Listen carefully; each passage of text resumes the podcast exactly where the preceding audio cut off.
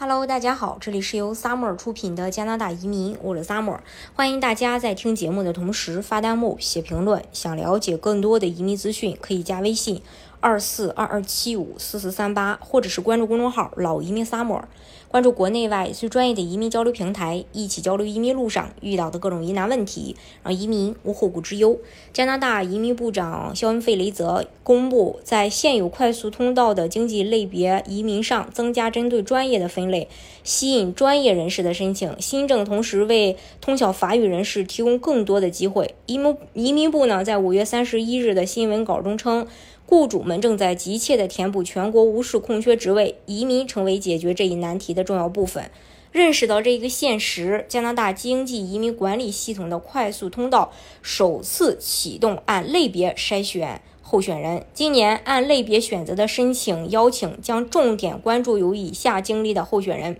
首先，有较强的法语能力的，或者有以下领域的工作经验的，比如说医疗保健、科技、技术、工程和数学。STEM 专业的，呃，还有就是，比如说，呃，有这种木匠、水管工、承包商，还有运输的农业和农业食品，这些都是呃，就是说是重点关注的。还有加拿大也表示，通过邀请更多这些职业的技术工人，基于类别的选择，支持加拿大的承诺，欢迎有需求的专业人员进入全国各地的社区。另外，加拿大还特别重视法语移民，来确保法语社区能够继续以他们所选择的官方语言在加拿大生活。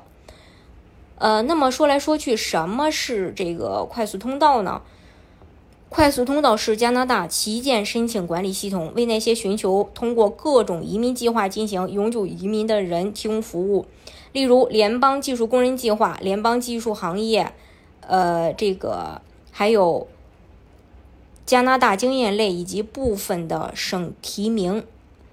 呃，联邦技术行业其实就是联邦技工，呃，现在呢又增加了一个这种定向的邀请。二零零六年呢六月，其实加拿大就对移民和难民保护法进行了一个修改，允许根据经济优先事项关键属性来选择移民，比如特定的工作经验或法语知识。新规定要求，在建立新类别之前，与各省和地区行业成员、工会、雇主、工人、工人倡导团体、定居提供者组织、移民研究人员和从业者进行公众磋商。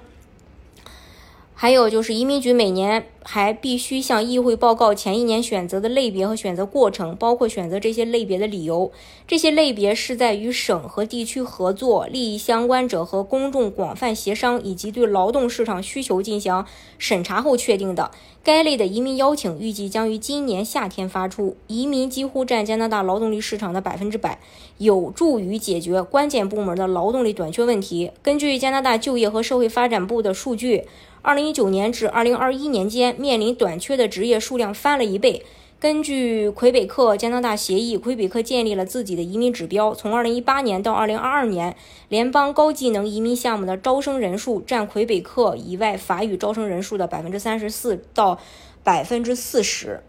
这是关于这一点。大家如果想具体去了解加拿大的移民政策的话，可以加微信二四二二七五四四三八，或者是关注公众号“老移民 summer”。关注国内外最专业的移民交流平台，一起交流移民路上遇到的各种疑难问题，让移民无后顾之忧。